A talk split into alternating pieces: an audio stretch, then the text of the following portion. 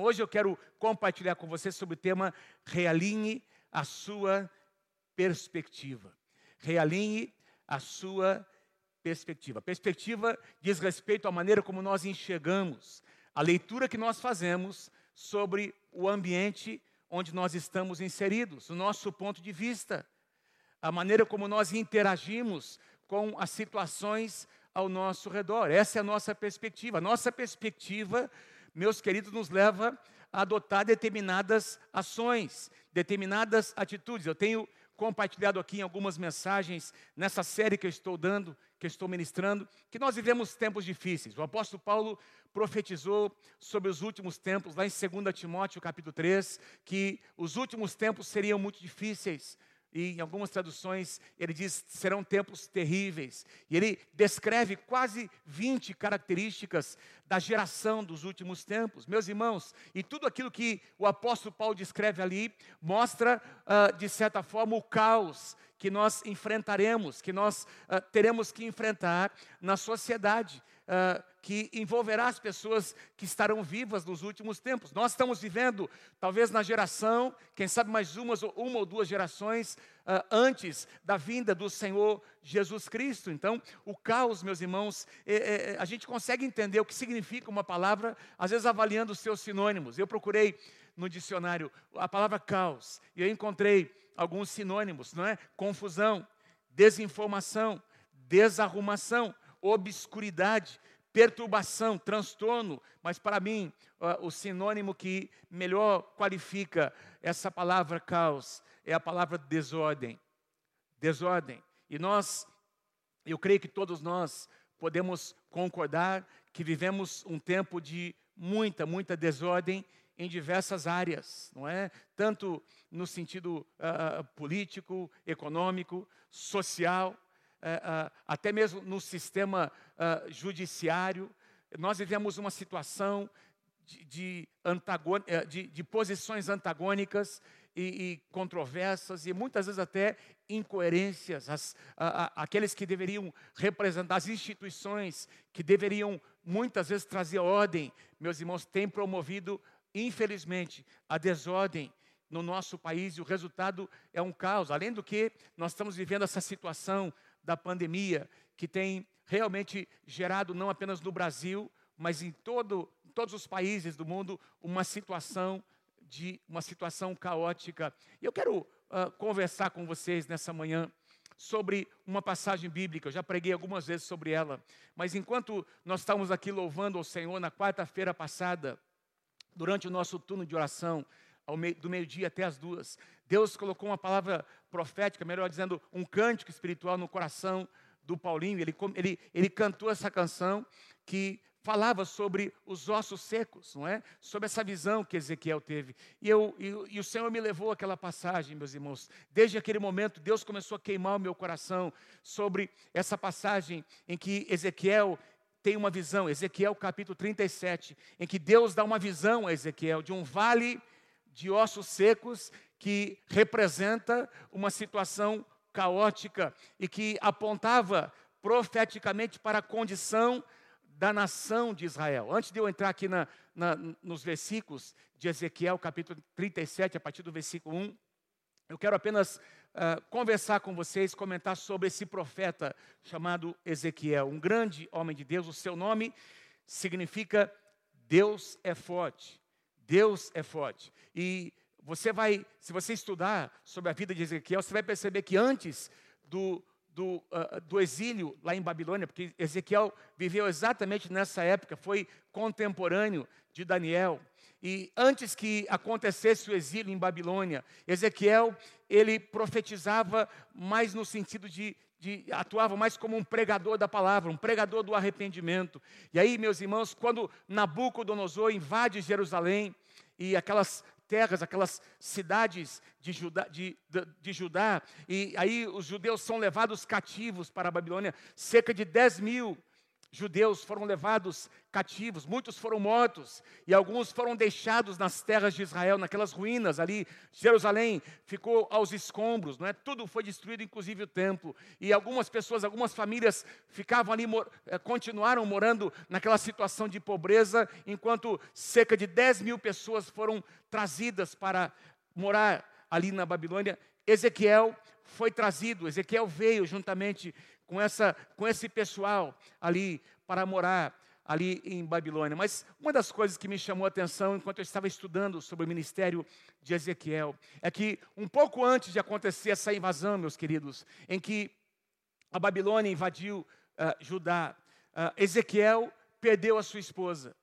No capítulo 24, se não me engano, 24 ou 25, 24 de Ezequiel, a Bíblia vai nos mostrar que Deus se apresenta a Ezequiel, uh, dizendo a ele, é, de uma forma que nós naturalmente talvez não conseguiríamos entender, precisamos olhar essa, esse acontecimento na perspectiva espiritual, não é? De uma aplicação espiritual para nós. A Bíblia não entra em detalhes como Ezequiel perdeu a sua esposa, mas Deus se apresenta dizendo a Ezequiel: Olha, a morte da sua esposa, essa perda que você sofrerá, e aí Deus dizendo, inclusive, olha, é, é, é, eu estou para tirar de você o prazer dos seus olhos. E aí Deus diz para Ezequiel que talvez foi uma enfermidade que essa, que essa moça teve, não é esposa de Ezequiel, mas ela veio a falecer. E Ezequiel então experimentou perda. E aí Deus diz para Ezequiel: o que está acontecendo com você vai acontecer na minha nação. Muitas pessoas vão sofrer perdas, experimentarão perdas na sua própria casa. Isso me levou a pensar, meus irmãos, nesses dias. Nós temos irmãos, inclusive aqui entre nós, que experimentaram perdas.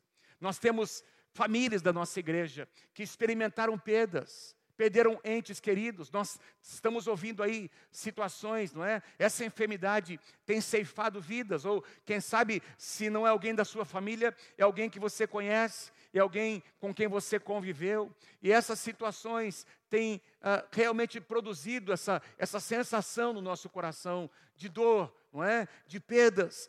Ezequiel experimentou perdas na sua própria vida, meus irmãos. Ele foi então deportado, ele foi trazido para a Babilônia, ele continuou profetizando a palavra do Senhor, ele continuou sendo ali um profeta do Senhor no meio daquele, daquela situação tão caótica de, de, uh, uh, de prisão, não é? de escravidão na Babilônia. Deus levantou Ezequiel como um profeta do Senhor para liberar uma palavra de ânimo para o seu povo, e Deus está levantando no meio desse caos, Deus está levantando profetas do Senhor que irão liberar uma palavra de ânimo, uma palavra de esperança para as pessoas que estão experimentando perdas da sua vida vida. Ezequiel provou uma perda irreparável dentro da sua própria casa, e mesmo assim ele se levantou na força do Senhor para compartilhar a palavra do Senhor, mostrando para nós, meus irmãos, que Deus levanta pessoas no meio das situações mais adversas. Aliás, eu sempre digo, tenho ministrado isso algumas vezes, é no meio das crises que os homens e as mulheres de Deus aparecem. É no meio do caos que os homens e as mulheres intercessoras, adoradoras, eles, eles, eles aparecem por causa da sua postura e eles se tornam um exemplo de esperança para as pessoas ao seu redor. Acompanhe comigo. Ezequiel capítulo 37, a partir do versículo 1, diz assim: A mão do Senhor estava sobre mim, Ezequiel diz. A mão do Senhor estava sobre mim, e por seu espírito ele me levou a um vale cheio de ossos. Então, nós encontramos Ezequiel ali na Babilônia, não é? exercendo o seu ministério. Nós não sabemos como isso aconteceu, se ele estava dormindo, ou se ele teve uma experiência de um encontro com Deus, o seu espírito foi arrebatado para algum lugar. Não importa, o que importa é que Deus deu uma visão, Deus entregou uma visão a Ezequiel, e de repente ele se vê diante de um vale de ossos secos. E o versículo 11, um pouco mais à frente, Deus, o próprio Deus dá a interpretação do que significava esse vale de ossos secos. Olha o que diz versículo 11. Então, ele, o Senhor me disse: Filho do homem, esses ossos são toda a nação de Israel. Eles representam a nação de Israel. Eles dizem: Nossos ossos se secaram e a nossa esperança desvaneceu-se e nós fomos exterminados. Veja, meus irmãos, Deus está dizendo para Ezequiel: essa, essa é a fala, esse é o discurso, essa é a perspectiva Veja, o nosso tema nessa manhã realinha a sua perspectiva. Deus está dizendo para Ezequiel: essa é a perspectiva daqueles que foram levados cativos. Eles não têm mais esperança, eles não têm mais projetos, não têm mais sonhos. Eles dizem nos seus corações: os nossos ossos se secaram, nós morreremos neste lugar. Ah, nós fomos exterminados. Meus irmãos, o que mais nós encontramos hoje nesse cenário que nós estamos aí, ah, onde nós estamos inseridos, é uma, é uma linguagem negativa, é, é um negativismo. Nós encontramos, até porque esse quadro, não é? As situações que têm acontecido levam as pessoas a esse lugar. Mas eu e você temos uma experiência com Deus. Quem tem Deus no, teu coração, no seu coração tem esperança. Quem tem Deus no seu coração tem paz no meio da tormenta. Quem tem Deus no seu coração tem uma palavra, tem um testemunho para compartilhar com as pessoas, porque você não é qualquer pessoa, você não é um cidadão comum, você é um cidadão do reino de Deus. Aleluia. Deus explica para Ezequiel: o coração desse povo está batido, eles parecem como esse, esse amontoado de ossos secos. E o seu comportamento, a sua perspectiva de vida, é como de uma pessoa que não tem mais razão para viver. Meus irmãos, o que aconteceu na época de Ezequiel, quando os inimigos vieram para invadir as terras de Judá. Isso aconteceu como um tratamento do próprio Deus por causa da desobediência do seu povo. Eu não estou aqui, esse não, não é o tema da minha mensagem, a gente tentar descobrir quem é responsável por essa pandemia.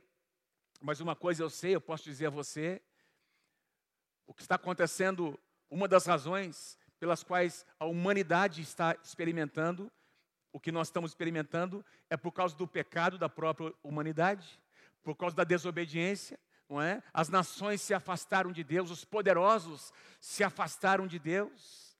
E eu não estou dizendo que Deus está usando isso para, se vingar, não é isso. Nosso Deus é um Deus de amor, o nosso Deus é um Deus bom, mas de alguma forma Deus usa as próprias circunstâncias criadas pelos próprios homens para tratar com os homens, para atrair os homens à sua presença. Versículo 2 de Ezequiel 37. E ele me levou de um lado para o outro. Presta atenção nessa expressão. Ele me levou de um lado para outro. E eu pude ver que era enorme o número de ossos no vale. E que os ossos estavam muito secos. Eu quero ler com você na tradução atualizada. E me fez andar ao redor deles, ao redor dos ossos.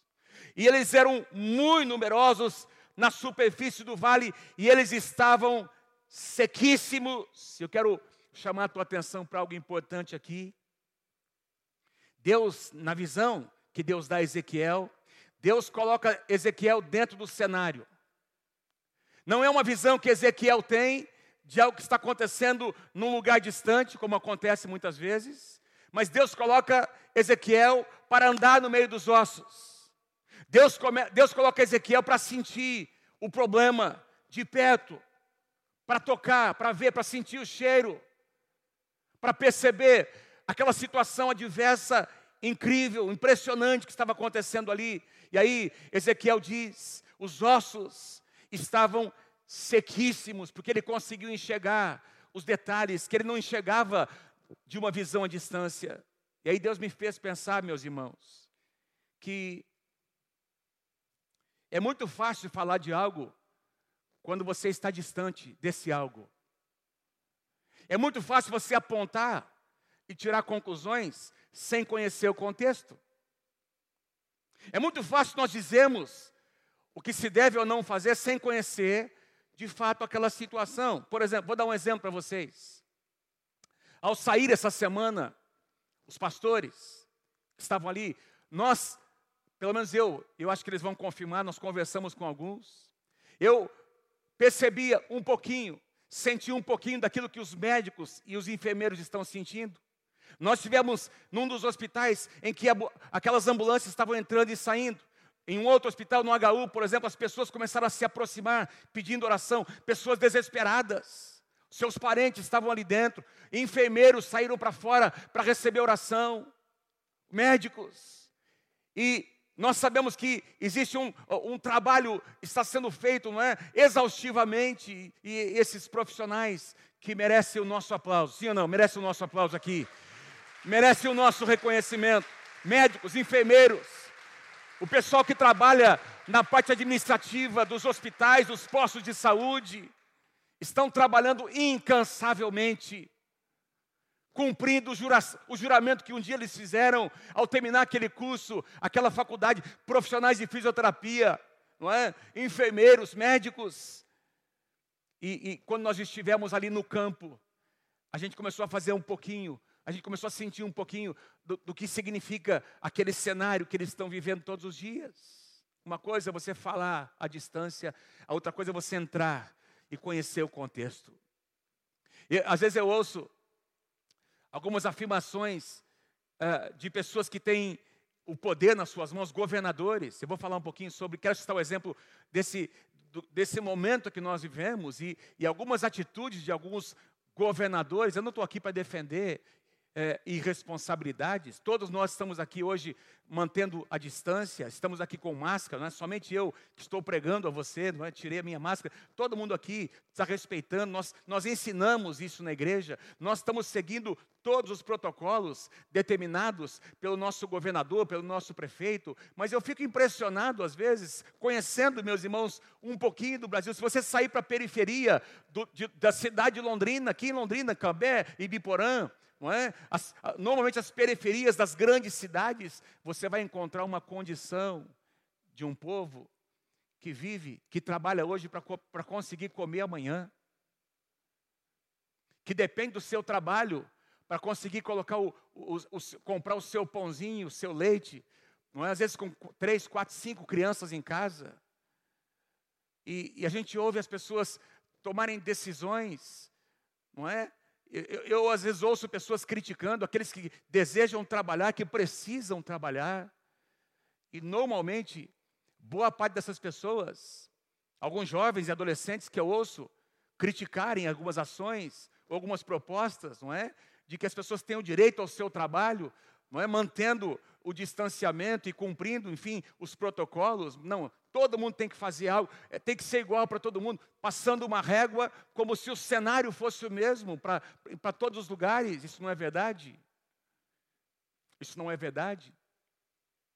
Normalmente você ouve esse tipo de atitude de pessoas que cujo salário pinga todo mês, pessoas que têm o seu salário garantido, ou alguns jovens e adolescentes que dependem totalmente do papai e da mamãe, que não sabem quanto custa um papel higiênico, não sabe, não tem responsabilidade alguma para dar qualquer opinião sobre um assunto como esse.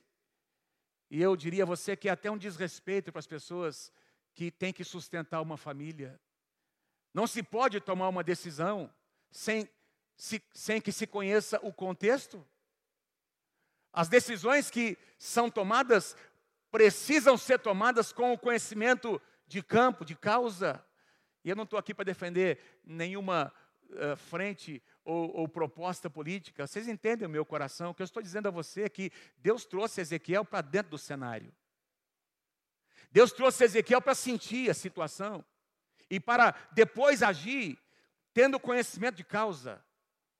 Nós não podemos falar sobre algo do qual nós não, não temos o conhecimento. Sendo assim, nós ah, estaríamos agindo com, de maneira irresponsável. Se você está comigo aqui, dê um aplauso ao Senhor, vocês estão aqui comigo. E eu sei que você na sua casa entende o que eu estou dizendo. Aleluia. Num país como o Brasil, nós precisamos, no mínimo, de coerência, de bom senso nas decisões. Entender que decisões diferentes precisam ser tomadas de acordo com o contexto. Ezequiel foi trazido para dentro de um contexto. E ele diz: Olha, tem, tem morte, tem sequidão, vocês estão sequíssimos. Vamos falar do, do lado subjetivo agora, olhando para aqueles ossos. Então, Ezequiel conseguia enxergar ali sonhos interrompidos, projetos que nunca mais poderiam acontecer, famílias que não tinham mais aqueles, aquelas pessoas, aquelas pessoas amadas e queridas. E aí, meus irmãos, olha o que acontece, versículo 3, eu acho lindo os detalhes da palavra. E ele, o Senhor me perguntou, Deus pergunta para Ezequiel: Filho do homem, estes ossos poderão tornar a viver? E eu respondi: Ó soberano, ó Senhor, só tu o sabes. Eu, eu, eu, eu, como eu tenho sempre dito muitas vezes, eu, eu amo os detalhes da palavra, não é? Um Deus, meus irmãos, que ele, ele faz perguntas, e quando Deus faz perguntas, ele espera uma resposta. Deus faz uma pergunta para Ezequiel, um Deus, esse é o nosso Deus, um Deus invisível, que não pode ser tocado, que não pode ser reproduzido numa imagem de escultura, ele ao mesmo tempo é um Deus pessoal. Um Deus que mora nas alturas, na sala do trono, cheio de glória e majestade, ele decide ao mesmo tempo habitar no coração de um homem. Um Deus que é todo poderoso, que tem poder para realizar todas as coisas e mudar a situação, apenas com um sopro, ele decide perguntar para alguém: o que é que você acha? O que é que você acha que pode acontecer aqui? Você acha que esses ossos podem viver? O Deus que nós servimos é um Deus que quer fazer parceria comigo e com você.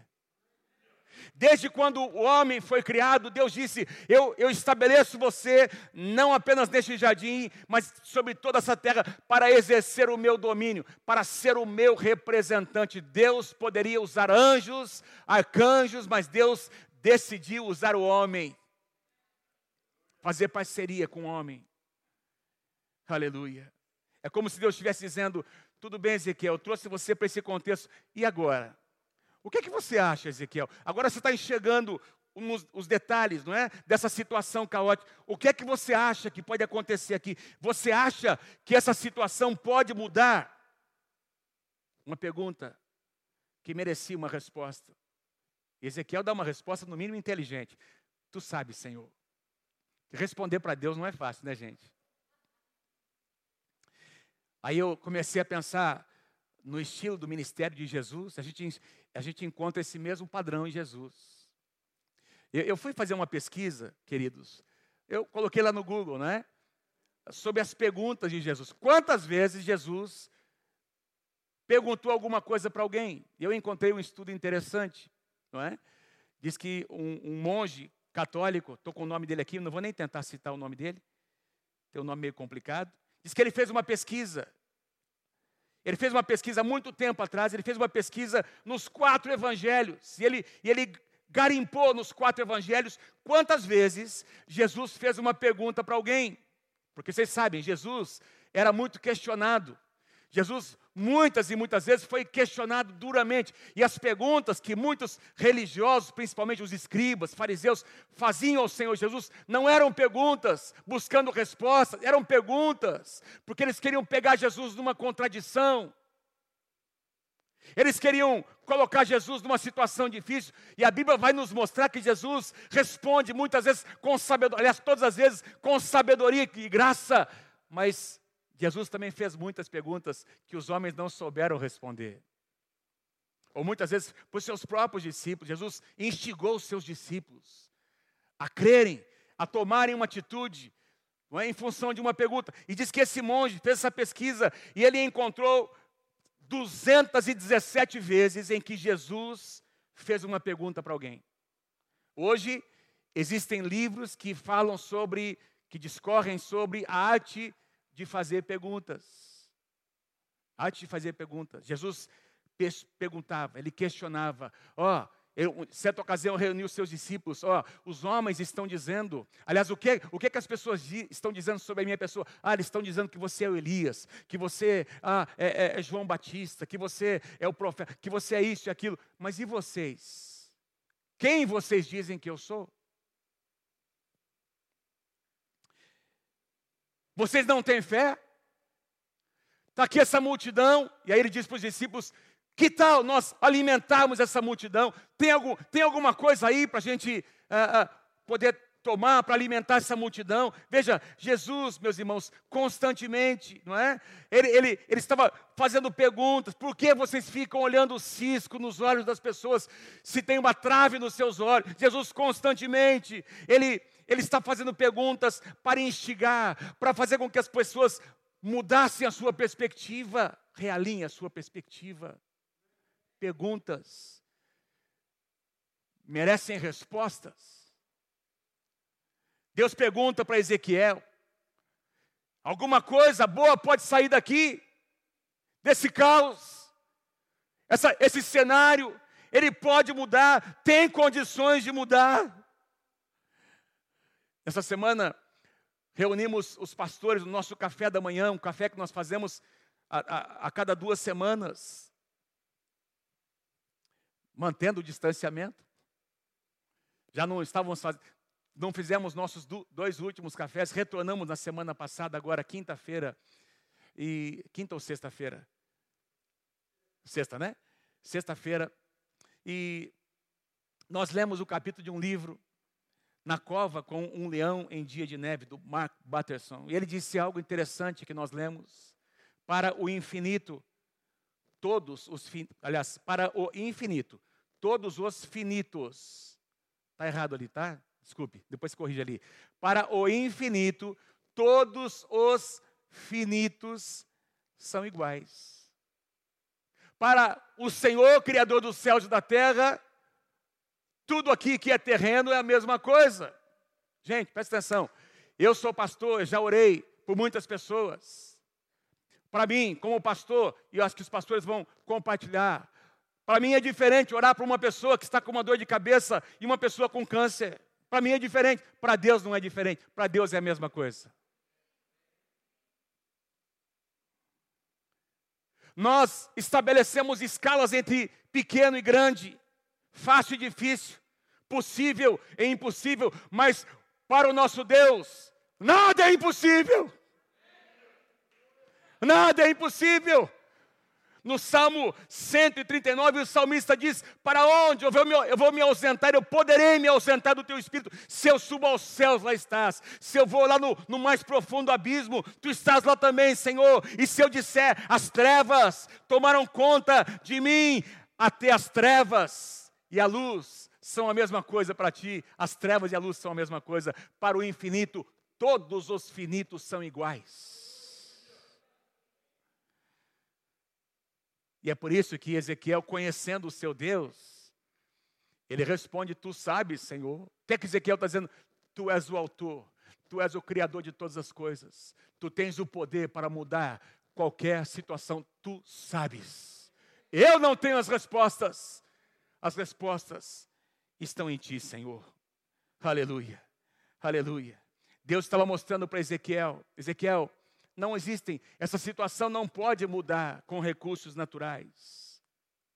Mas eu posso agir. E eu quero agir por teu intermédio. Aí, olha o que Deus diz, versículo 4. Então ele, o Senhor, me disse: Ezequiel, profetize a esses ossos e diga-lhes: ossos secos, ouçam a palavra do Senhor. Meus irmãos, ossos secos conseguem ouvir alguma coisa? não conseguem ouvir. Mas a palavra de Deus é viva e eficaz. A palavra de Deus produz mudança. Ossos secos, ouçam. Naturalmente falando, era um absurdo declarar uma palavra para ossos, porque ossos não reagem. Sim, reagem. Quando uma palavra de Deus é liberada, até os ossos secos reagem. Quando uma palavra de Deus é liberada, quando uma palavra de Deus é liberada, quando a palavra viva é liberada, meus irmãos, onde existe morte, a vida brota. Onde existe doença, a saúde vem. Aleluia. Deus está dizendo para Ezequiel: Ezequiel, independentemente do, do, que os seus olhos estão enxergando, comece a liberar palavras de vida. Comece a regar essa terra com a minha palavra profetiza, libera uma palavra, e no versículo 5 e 6 nós lemos: Assim diz o soberano, o Senhor, a estes ossos, eu farei um espírito entrar em vocês e vocês terão vida. Eu porei tendões em vocês e farei aparecer carne sobre vocês e os cobrirei com pele. E eu, presta atenção, e eu porei um espírito em vocês e vocês terão vida. Aleluia! Então vocês saberão que eu sou o Senhor. Aleluia. Eu porei um espírito, espírito aqui é ruar, é um sopro. Eu farei soprar sobre vocês o Espírito Santo. E esse Espírito trará vida, trará vigor, trará vitalidade. E o mais importante, então, vocês saberão que eu sou o Senhor. Quando o milagre acontecer, a glória não é de homens, porque Deus não reparte a sua glória com ninguém. Quando o milagre acontecer, Deus está dizendo: todos saberão que eu sou o Senhor. Certa ocasião, João Batista disse ao ver Jesus: que eu diminua e que ele cresça. Que nós diminuamos, Senhor, que tu cresças. Usa as nossas vidas, Senhor. E quando o milagre acontecer, o teu nome será glorificado. Olha a resposta de Ezequiel, versículo 7. E eu profetizei conforme a ordem do Senhor. Veja, não foi um pedido. E eu creio, meus irmãos, que nessa manhã Deus está liberando sobre nós uma ordem. É um imperativo de Deus. Profetiza, profetiza, libera a minha palavra, não olhe para os ossos secos, porque eu liberarei o meu Espírito Santo, e onde existe morte, a vida vai brotar. Profetiza, profetiza. E Ezequiel disse: Eu profetizei, não é conforme o pedido, ah, não é conforme uma solicitação. Deus pediu, Deus ordenou, e uma ordem de Deus tem que ser obedecida, não pode ser questionada. Aleluia. E enquanto eu profetizava, veja que o milagre, meus irmãos, não aconteceu de uma, de, de uma vez só, num, num, momento, enquanto eu profetizava, enquanto eu liberava uma palavra, enquanto eu andava entre os ossos, liberando uma palavra, houve um barulho. Aí eu queria estar, eu queria ouvir um pouquinho desse barulho que Ezequiel ouviu. Houve um barulho. Porque, meus irmãos, o caos. O caos tem barulho. Não é? O barulho do choro, do desespero, da solidão, da desesperança. Esse é o barulho que o caos produz. Mas a vida, o milagre também tem um barulho. O milagre de Deus produz um barulho, o barulho da alegria, da celebração. Não é? o, o milagre, quando o milagre acontece, ninguém consegue ficar quieto a, a, as notícias se espalham, houve um barulho, um som. Aleluia. De chocalho. E os ossos se juntaram, osso com osso. Gente, era osso que estava separado, não é? A, a, a, o braço do antebraço, o, o, o, como é que é o fêmur, não é? Do, do, do, do, como é que se chama esse osso da perna ali? O, é, a tíbia, é, e outros, enfim, perônio, tem os, os nomes, os, os ossos estavam separados, e de repente, cada osso começou a procurar o seu parceiro. Imagine que barulho, gente, de osso batendo no seu osso, procurando o seu osso. Não é? Houve um barulho, houve um barulho, o milagre começou a produzir um barulho. E eu olhei, versículo 8, e os ossos foram cobertos de tendões. Que visão linda, não é? Os tendões começando a aparecer. Os ossos, não é? Foram cobertos de tendões, e depois de carne, e depois de pele, e, mas não havia ainda espírito neles. E a seguir, ele, o Senhor, me disse: Ezequiel, profetiza ao espírito deles. Profetize, filho do homem, e diga-lhes: Assim diz o Senhor, o soberano: Venha desde os quatro ventos, ó Espírito, e sopre dentro destes mortos para que vivam. E eu profetizei conforme a ordem recebida, e o Espírito entrou neles, e receberam vida, e se puseram de pé. E era um exército enorme, aleluia. Já não eram mais ossos secos, já não eram mais ah, ah, um cemitério não é, de ossos, e, enfim, agora ah, daquele cemitério, não é, daquela situação tão caótica, formou-se um grande exército, porque o milagre aconteceu. Aleluia. Eu quero chamar a sua atenção que o milagre aconteceu de maneira gradativa, e é assim que eu vejo na maioria das vezes. O milagre não é instantâneo. Enquanto nós nos posicionamos, Deus vai agindo. Enquanto nós agimos à luz da palavra, enquanto nós obedecemos o que o Senhor nos diz em termos de orientação de palavra, Deus começa a agir, Deus começa a fazer. Enquanto nós vamos nos posicionando em fé. E eu quero chamar a tua atenção, fazer uma convocação. Eu creio que Deus está nos chamando, nos, nos convocando e Deus está nos dando uma ordem como igreja. Entrem no cenário, entrem dentro do contexto, não apenas enxerguem de longe, façam parte, caminhem no meio. E comecem a profetizar, comecem a liberar a minha palavra. E eu vou mudar essa situação, eu vou mudar esse caos. Aleluia. Meus irmãos, eu quero encerrar essa mensagem dizendo a você, porque eu creio de todo o meu coração, que em primeiro lugar Deus nos faz a mesma pergunta: pode essa situação mudar?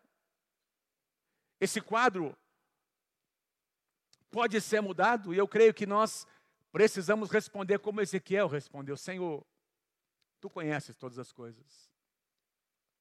Tu tens poder para mudar todas as coisas. Em nós não, está o poder. Mas, Senhor, nós, nós confiamos em Ti.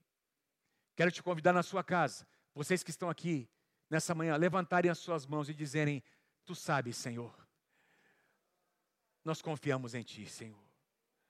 Veja, perguntas que Deus faz precisam de respostas. Eu quero responder em fé. Eu quero te convidar a responder comigo em fé nessa manhã. Tu sabes, Senhor. Tu sabes. A segunda ação de Deus, primeiro foi fazer uma pergunta, e a segunda ação de Deus para com Ezequiel foi um desafio. Deus, é como se Deus estivesse dizendo: Ezequiel, eu poderia mudar essa situação apenas com um sopro, mas eu quero usar você. Eu quero que você se levante, e eu quero que você profetize, eu quero que você libere uma palavra, eu quero fazer uma parceria com você. E eu sinto, meus irmãos, Deus dizendo a cada um de nós: eu quero fazer uma parceria com você. Pare de propagar coisas ruins. Pare de multiplicar más notícias. Comece a espalhar a palavra do Senhor para os quatro cantos. Comece a dizer o que Deus pensa. Comece a liberar a palavra do Senhor. Comece a profetizar vida onde existe morte. Nós fizemos algumas ações, mas eu estou te convidando aqui para que nessa semana nós façamos toda a igreja, Campos Centro, Campos Zona Sul, Cambé, Ibiporã, que nós participemos de vários atos proféticos. Preste atenção no que eu vou dizer a você, os pastores. Nós sairemos para visitar pelo menos 12 entre hospitais e UPAs. Nós levaremos alguém para cantar, para tocar, melhor dizendo, um tangedor, não é uma, alguém que vai tocar o instrumento tocar um violão. Nós vamos louvar o Senhor algumas canções, nós já separamos. 10 a 15 irmãos, pastores, intercessores. E nós estaremos indo em pelo menos 12 hospitais e UPAs na cidade de Londrina para profetizar a palavra do Senhor. Como é que você pode participar dessa ação? Alguns irmãos entraram em contato conosco, pastor, eu quero participar. Quando vai ter a próxima? Você vai participar com a sua família, você, marido e esposa, seus filhos. Não, não vamos fazer isso uh, mobilizando a célula toda, a não ser que cada um vá no seu carro. Mas o que nós queremos desafiar você é você entrar no seu carro com a sua família e você escolher alguns hospitais de Londrina, algumas UPAs, e você passar por ali pela frente, parar o seu carro, não precisa nem sair do carro, estenda as suas mãos e profetiza a palavra do Senhor. Libera uma palavra, profetiza vida, Declara o renovo do Senhor sobre aqueles profissionais Que Deus renove as suas forças. Que Deus dê sabedoria a todos eles. Libera uma palavra a favor dos enfermos. Que o milagre venha. Que milagres aconteçam. E que a vida, o sopro do Espírito Santo venha para trazer vida e restauração. Imagine você, se nós saímos aqui com centenas de carros, em horários diferentes, profetizando, liberando a palavra. Eu quero então te chamar que você tire fotos, estendendo as mãos com a sua família, tire fotos, publique lá a hashtag, como é que é? Orando por Londrina, ou então orando por Cambé, orando por Ibiporã. Coloque embaixo ali, a, a, a, como é que é o codinome ali da, da Ina Londrina, é isso, Gustavo? Do Instagram, Ina Londrina ou Ina Campos Cambé, Campos Ibiporã, para que nós possamos depois fazer uso dessas fotos. Publique essas fotos nas suas mídias sociais. Hashtag orando por Londrina, orando por Cambé, orando por Ibiporã. Vamos estender as mãos, vamos liberar a palavra do Senhor. Poderão esses ossos reviver? Poderão sim Poderão sim, nós cremos que poderão, porque nós liberaremos a palavra do Senhor, e a palavra do Senhor vai produzir vida. Aleluia, aleluia.